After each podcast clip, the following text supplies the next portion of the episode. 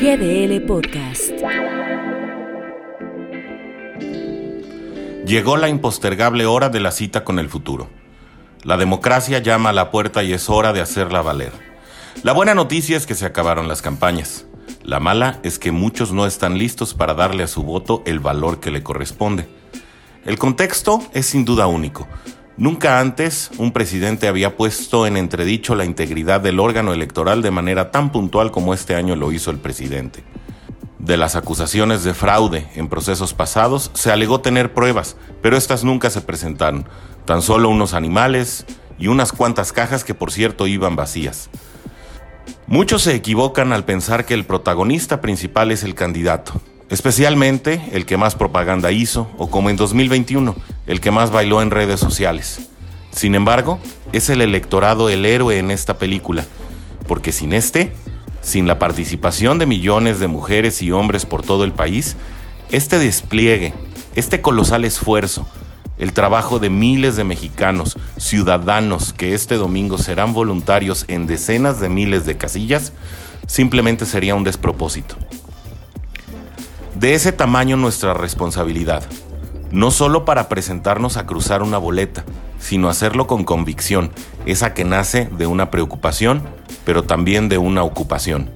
Tampoco la autoridad electoral ni el mismísimo presidente son tan importantes como lo somos nosotros, en grupo, como una sola voz. Esa voz vale, cuenta, y son los mismos ciudadanos quienes tras expresarla también la avalan. De ahí la importancia de rechazar las falaces acusaciones que se han hecho en otros años, para poner en tela de duda la buena voluntad y la aspiración democrática de quienes formamos parte de un gran entramado llamado electorado.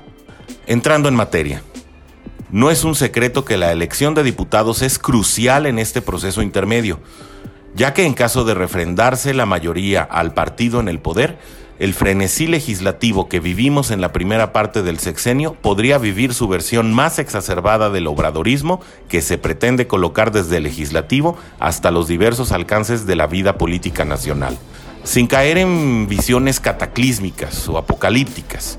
El ritmo que el legislativo ha cobrado desde la llegada del presidente López Obrador en 2018 ha caído en excesos que el electorado debe decidir si debe frenar o abrirles franco paso a lo que hoy le llaman transformación. La realidad es que según cifras de otras elecciones, la tendencia es que apenas uno de cada diez mexicanos conoce a su diputado.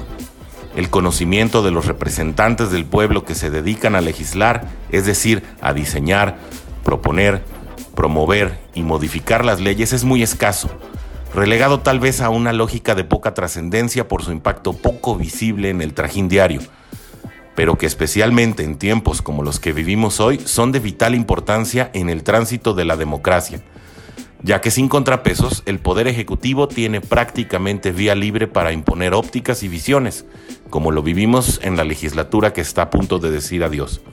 Siempre ha sido fácil culpar al pinche gobierno, y descargar sobre un ente sin rostro y a veces sin forma los fracasos colectivos, pero la culpa es compartida cuando el electorado elige ligeramente, basados en conveniencias particulares, percepciones incompletas o como fruto del juego mediático.